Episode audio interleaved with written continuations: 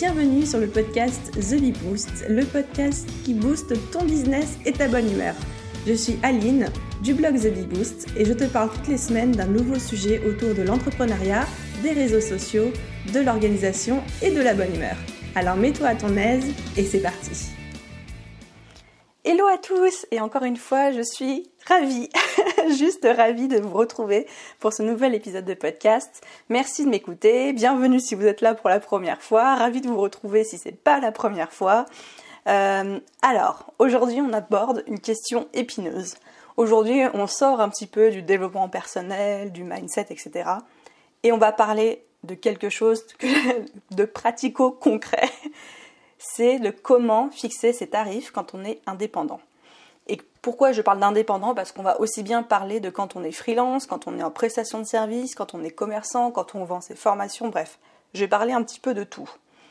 L'idée pour moi dans ce podcast, c'est euh, bon, vous connaissez grosso modo les lignes, c'est que je vais arrêter de vous, je vais vous dire plutôt, je vais vous dire d'arrêter de vous braquer, euh, de vous braquer. Oui, de vous braquer d'ailleurs, mais aussi de vous brader.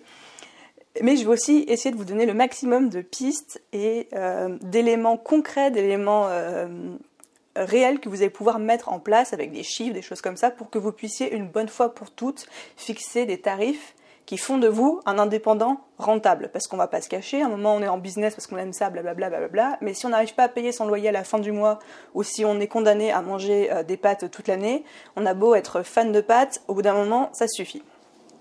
Alors, avant de commencer, je sais qu'il y en a plein parmi vous qui vont écouter ce podcast et se dire wesh, Aline elle a trop raison et tout, je vais faire tout comme elle a dit.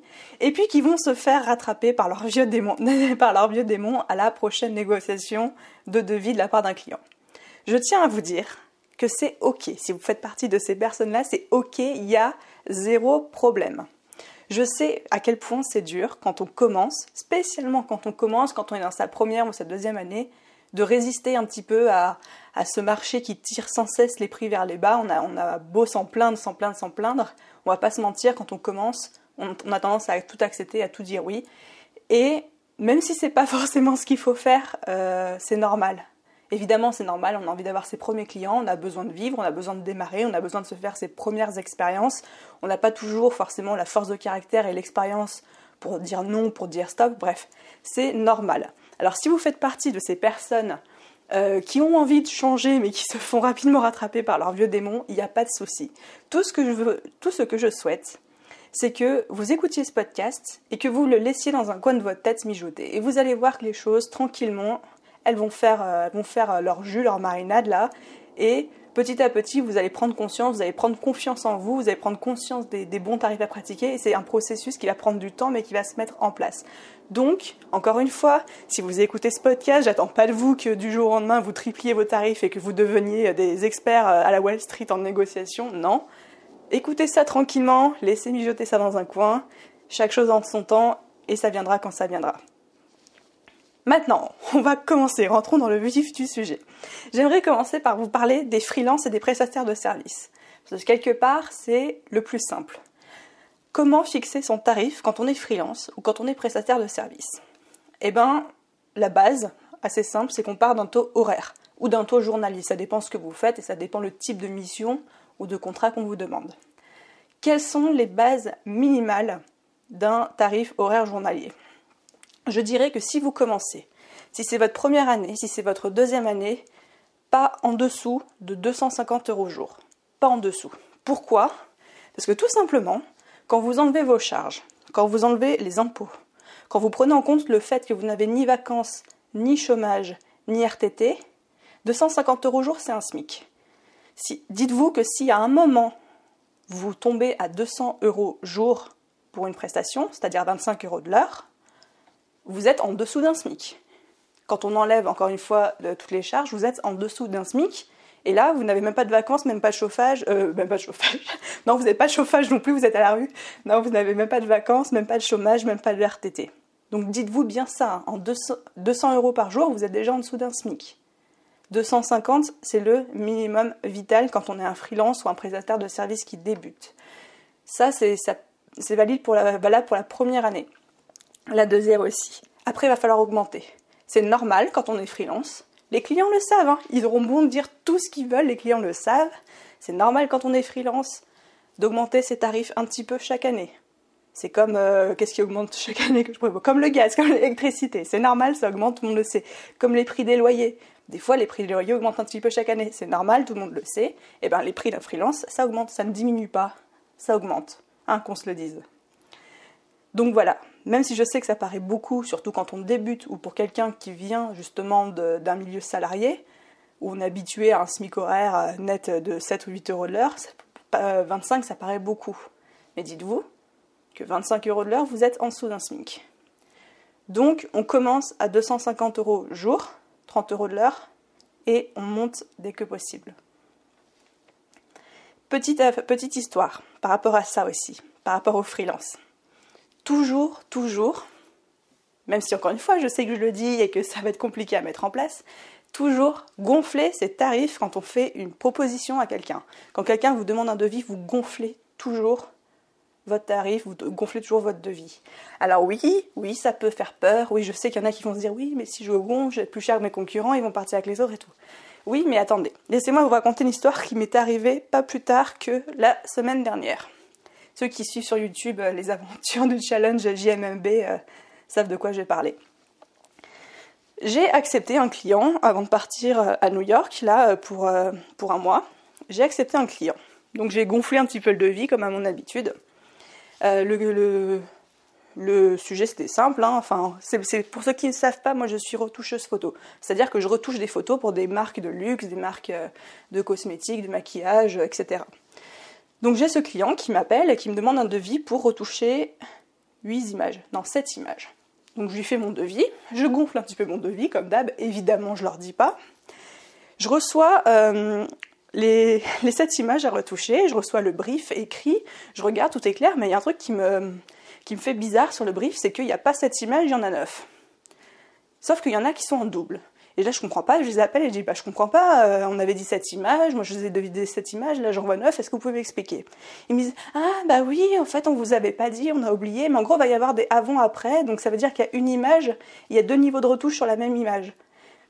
Alors moi je la regarde, enfin je la regarde virtuellement parce qu'on était au téléphone, je la regarde, il me regarde, je sens le blanc, j'attends qu'il continue, et là, il continue en essayant de se justifier. Mais oui, mais vous savez, comme c'est un avant-après, ben, en fait, en gros, vous, retouchez toute la photo en entier, puis après, vous faites 50% d'effets sur la première, et puis ça fait le avant et le après. Sauf que on sait très bien que ça marche pas comme ça. Même quelqu'un qui connaît pas la retouche photo sait très bien que ça peut pas marcher comme ça. Et moi, je sais d'avance que même si je fais ce qu'ils me disent, sur le long terme, il y aura des retours qui vont s'appliquer à l'avant, des retours qui vont s'appliquer à l'après, et qu'au final, on parle bien de deux visuels différents, et ce sera pas un même visuel et que moi dans mon ordinateur ce sera deux fichiers différents. Et je leur, dis ça, je leur explique calmement, et là, ils me regardent, enfin encore une fois virtuellement, mais je les imagine bien avec les yeux en deux ronds de flanc. Ah bah oui, on n'avait pas vu les choses comme ça.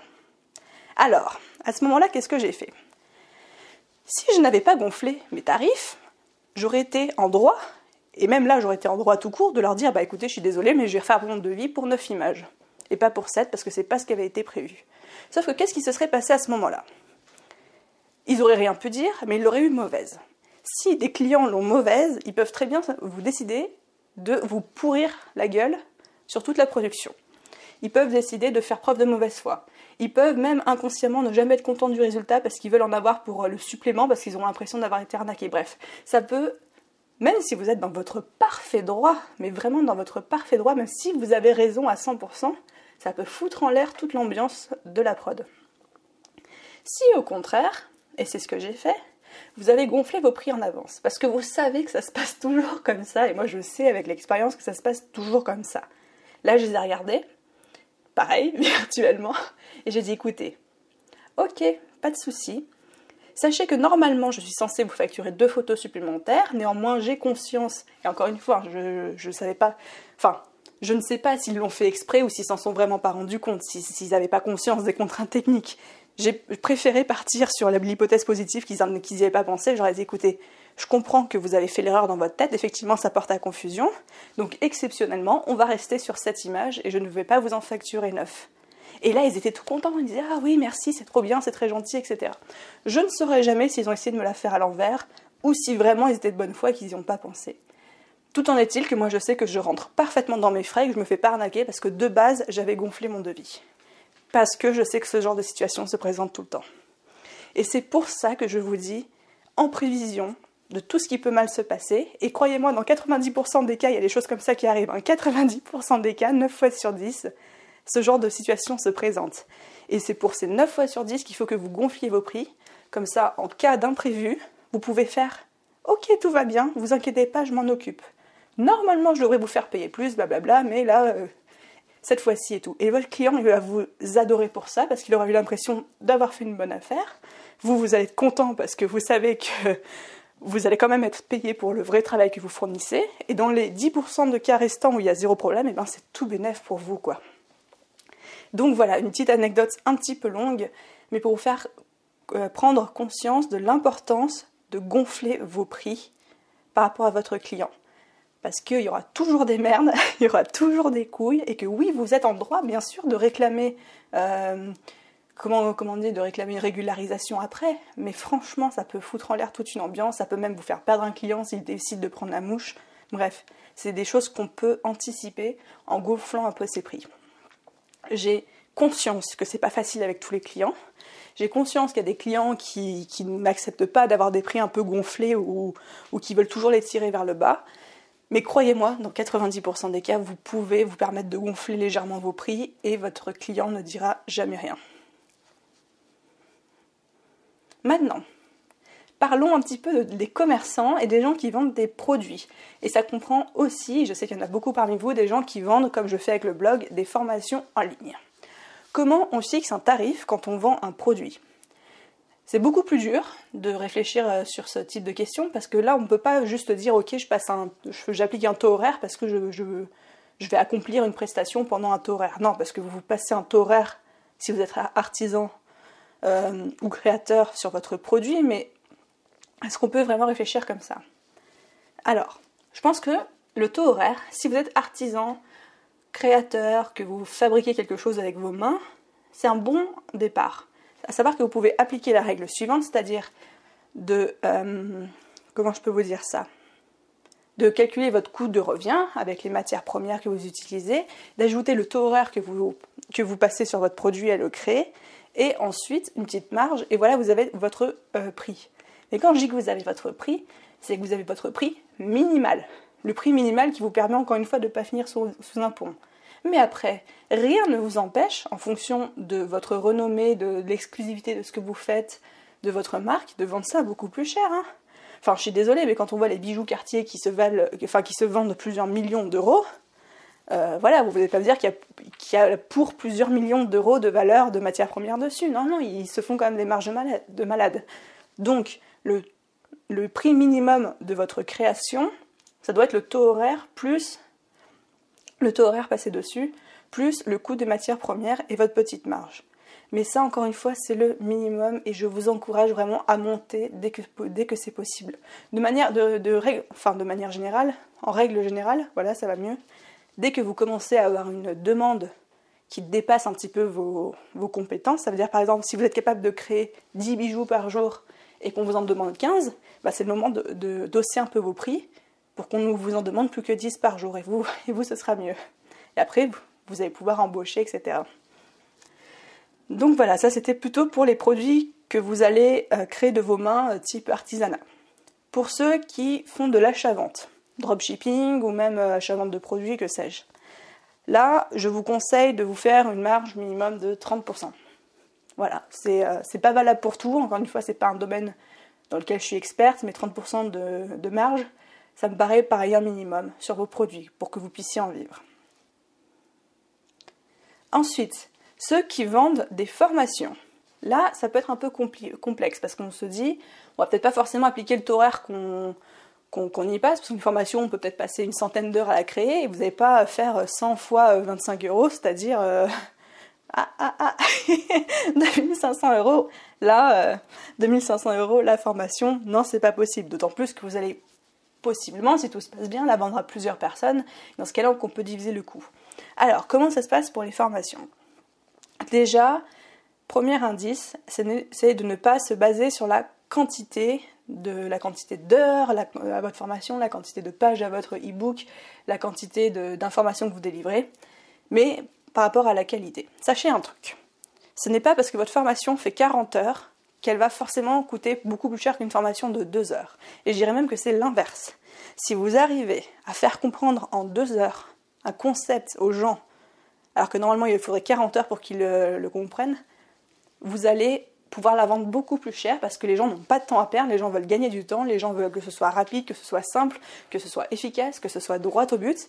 Et du coup, si vous arrivez à faire passer une grande idée en deux heures au lieu de 40, vous allez, vous allez pouvoir vendre cette formation beaucoup plus cher. Donc ne faites pas l'erreur de penser que plus votre formation est longue, ou dense, ou volumineuse, plus elle se vend cher. Votre base de référence, ça va être la qualité de l'information que vous apportez. Ça va être ce que les gens vont pouvoir en retirer. Ça veut dire les informations qu'ils vont pouvoir en retirer. Alors certes, c'est toujours un petit peu subjectif, mais regardez les choses comme ça. Si vous trouvez, mettons, une formule magique qui permet en 5 minutes de gagner 1 million d'euros. Mettons, vous trouvez ça du jour au lendemain.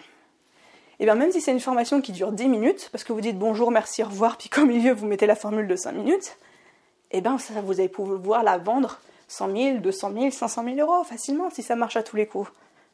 Et alors pourtant la formation, elle aura duré 10 minutes. En fait, donc c'est ça, c'est la valeur de l'information que vous apportez, des techniques que vous apportez, des systèmes que vous apportez, qui va définir la valeur de votre formation. Un bon point de départ, si vous ne savez pas du tout quoi faire, c'est de regarder ce que font déjà vos concurrents dans votre secteur et de se baser dans un premier temps sur ce qu'ils font eux. Cherchez quelqu'un qui a à peu près le même niveau, la même thématique et euh, basez vos prix sur les leurs. C'est pas utile de se mettre plus cher parce que si vous n'êtes pas encore connu dans votre milieu ou très peu par rapport à eux, rien ne justifie de mettre plus cher, à moins que vous ayez un plan de com euh, super, super au top, mais dans ce cas-là, vous n'avez pas, besoin d'écouter ce podcast. C'est pas non plus intelligent de se mettre moins cher parce que les gens pensent que ça va être moins bien alors que c'est pas forcément le cas. Arrêtez de penser que parce que vous êtes moins cher, les gens vont se précipiter vers vous, c'est pas, pas vrai. Les gens se méfient. Généralement, quand on a le choix entre plusieurs formules au restaurant, la formule la moins chère, on se dit pas elle va être meilleure que la plus chère. Ça, ça n'existe jamais. Donc voilà, ça c'était la, la petite astuce du jour. Donc, pour les formations, vraiment, allez plutôt euh, regarder ce que font vos concurrents, positionnez-vous dans un premier temps à peu près au même niveau un concurrent qui est à votre niveau. Hein. Bien sûr, si c'est un concurrent qui est là depuis 10 ans sur le marché, il sera forcément plus cher que vous. Et à partir de là, au fur et à mesure que vous allez lancer des formations, vous allez faire vos lancements, vous allez pouvoir ajuster votre prix, voir si vous allez pouvoir mettre plus ou s'il va falloir que vous mettiez un petit peu moins. Ensuite, maintenant, une petite, euh, une petite section sur la question qui revient sans cesse, c'est faut-il terminer ses prix par 0 ou par 9 ou par 7 c'est vrai que ça, c'est la grosse question psychologique que je vois souvent. La réponse, évidemment, c'est il n'y a pas de règle. Je vais vous donner des informations. Vous faites ce que vous voulez après. Il faut savoir deux choses. C'est que d'un côté, on a le zéro, donc les prix qui se terminent, soit les prix ronds, soit les prix qui se terminent par genre 40, 50, 60, 70. Ce système-là de prix qui se termine par un zéro, c'est une connotation de grande qualité, c'est une connotation de luxe, c'est une connotation de grosse valeur, c'est une connotation, je parle inconsciemment hein, évidemment, dans l'esprit des gens, des consommateurs, c'est une connotation de, euh, puisque cette personne elle a assez de, on va dire, de couilles pour mettre un prix rond et pas un prix à virgule comme tout le monde, c'est que forcément elle est très sûre d'elle. Voilà, c'est ça que ça apporte comme, euh, comme connotation. Terminer ces chiffres par un 9 ou par un 7, euh, là encore entre 9 et 7 en marketing, les gens se tirent un peu la couverture, il y en a qui disent que 9 c'est mieux, d'autres que 7 c'est mieux. Personnellement, j'ai regardé un peu des études, c'est kiff kiff. Donc, terminer ces chiffres par 9 ou 7, ça donne plus l'impression d'une bonne affaire. C'est un prix psychologique. C'est un prix psychologique, c'est-à-dire que quelque chose à 199 euros, dans notre tête, va nous paraître moins cher que 200 euros, alors qu'il n'y a, qu'un euro de différence. Mais, vous, mais faites l'exercice, imaginez 198 ou 199, pour nous c'est à peu près pareil. 200, ah, il y a un seuil psychologique qu'on a franchi, on a l'impression d'être raquetté quoi. Donc voilà, 9 ou 7, on a l'impression d'une bonne affaire, d'un prix psychologique, euh, quelque chose d'abordable en fait. Ça ne veut pas dire que c'est cheap, attention, hein, parce que je vois des, des, formations qui se vendent 1999 euros, qui se vendent très bien. Mais ça va dépendre de votre cible en fait. Si votre cible c'est des gens plus dans le luxe, des gens qui ont les coronaises, des gens qui veulent, qui sont prêts à mettre le prix fort, vous allez leur rendre service et mieux vendre en mettant un chiffre rond. Et si votre cible, c'est des gens qui de base ne roulent pas sur l'or n'ont pas des fortunes à dépenser, vous allez pouvoir mettre un prix qui se termine par 9 ou par 7 pour leur donner cette impression psychologique de faire une bonne affaire. Encore une fois, ça dépend de votre cible et pas de la valeur de votre produit.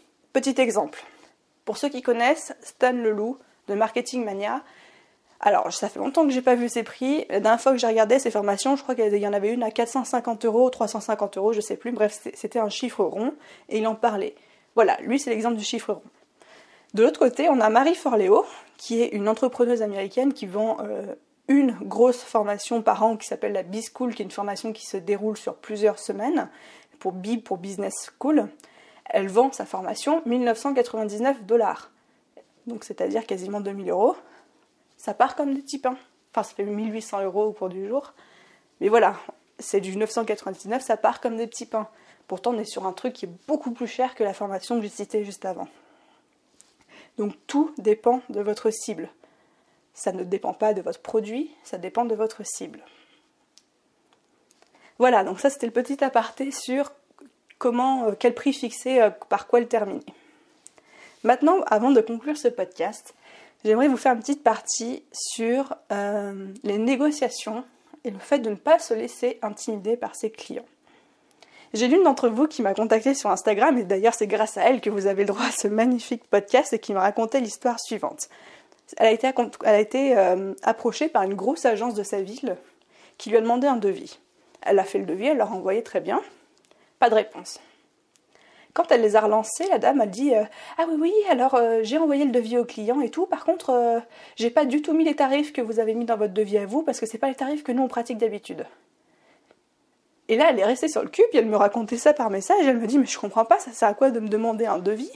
Si par derrière, euh, ils mettent ce qui les arrange. Et puis moi, je fais quoi du coup si c'est le devis qui les arrange, eux qui accepté Et là, j'ai dit deux choses. J'ai dit la première, elle demande un devis juste pour pas se tirer une balle dans le pied, des fois que tu fasses partie de ces gens qui se bradent et qui soient encore moins chers que ce qu'elle avait en tête, comme ça, elle serait tout bénéf pour elle. Mais à aucun moment, elle pensait accepter, euh, elle pensait accepter ton devis si c'était au-dessus des tarifs que elle, elle avait prévus dans sa tête. Deuxième chose que je lui ai dit, c'est que il faut pas accepter de se laisser intimider et de rentrer dans ce genre de chantage.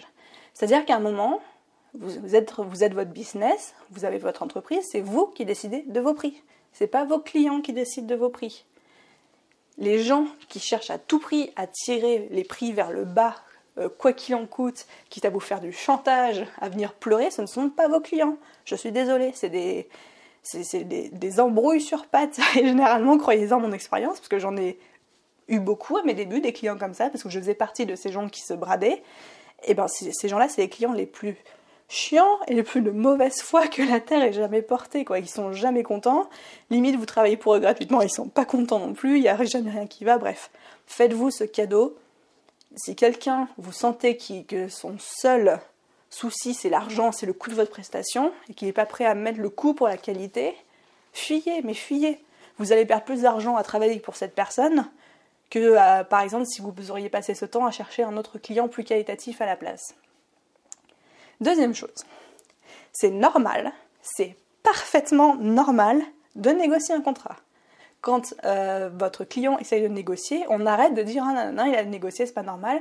Moi j'ai horreur des gens qui prennent cet exemple de ah mais on négocie pas le prix de la baguette à la boulangerie. Non, ça marche pas cet exemple. Je suis désolée, dans notre société aujourd'hui, quand on va à la banque, qu'on ouvre un compte, quand on va à une assurance, quand on va chez le notaire, quand on fait un crédit, on négocie. On négocie. Donc c'est normal de négocier. C'est normal qu'un client essaye de négocier votre devis. Il le fait toujours. D'ailleurs, même, je vais même, je vais même vous dire ça, c'est que si un client n'essaye pas de négocier votre devis, c'est que vous n'êtes pas assez cher et qu'il est déjà très content parce qu'il a l'impression de faire une bonne affaire. Donc là, c'est vous qui vous êtes fait arnaquer. Donc c'est normal de négocier, il faut pas le prendre mal, ça fait partie de la règle du jeu. Par contre, on négocie comme avec une banque ou comme avec une assurance. C'est-à-dire que quand quelqu'un vous demande de baisser votre tarif, vous dites oui, mais vous baissez votre prestation. Les gens ne peuvent pas avoir la même chose, mais pour moins cher. Ça n'existe pas. C'est-à-dire que si vous coupez le prix d'un côté, vous coupez quelque chose dans votre produit ou votre prestation de l'autre. Ça marche comme ça, une négociation. Arrêtez de subir une négociation, jouez avec. C'est un jeu, c'est un jeu d'échecs, c'est un jeu où, où chacun essaye de, tirer la couette à lui. Il faut le voir comme ça, mais ce n'est pas à vous, vous n'avez pas à subir une négociation, personne ne remet la qualité de votre travail, personne ne remet votre professionnalisme en question, c'est juste normal de négocier un contrat, de négocier un devis, quel que soit le secteur, rassurez-vous là-dessus.